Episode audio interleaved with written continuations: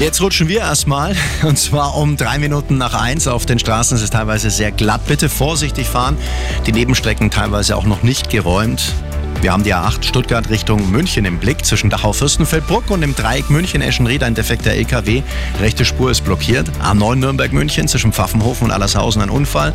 Der Standstreifen ist blockiert und äh, vor dem Forschungszentrum Garching, Höhe Parkplatz, liegt ein LKW im Graben. Da kommt es auch zu Behinderungen. Tobi, danke für die Beobachtung. A96 München-Lindau zwischen Schöffelding und Landsberg ein defekter LKW. A99 die Westumfahrung Richtung Lindau zwischen Lochhausen und dem Tunnel Aubing ist der Standstreifen blockiert. Und zwischen Kirchheim und dem Kreuz Ost Richtung Salzburg auf der A99 ein brennender LKW. Der Verkehr mit den handgegossenen Pfannen von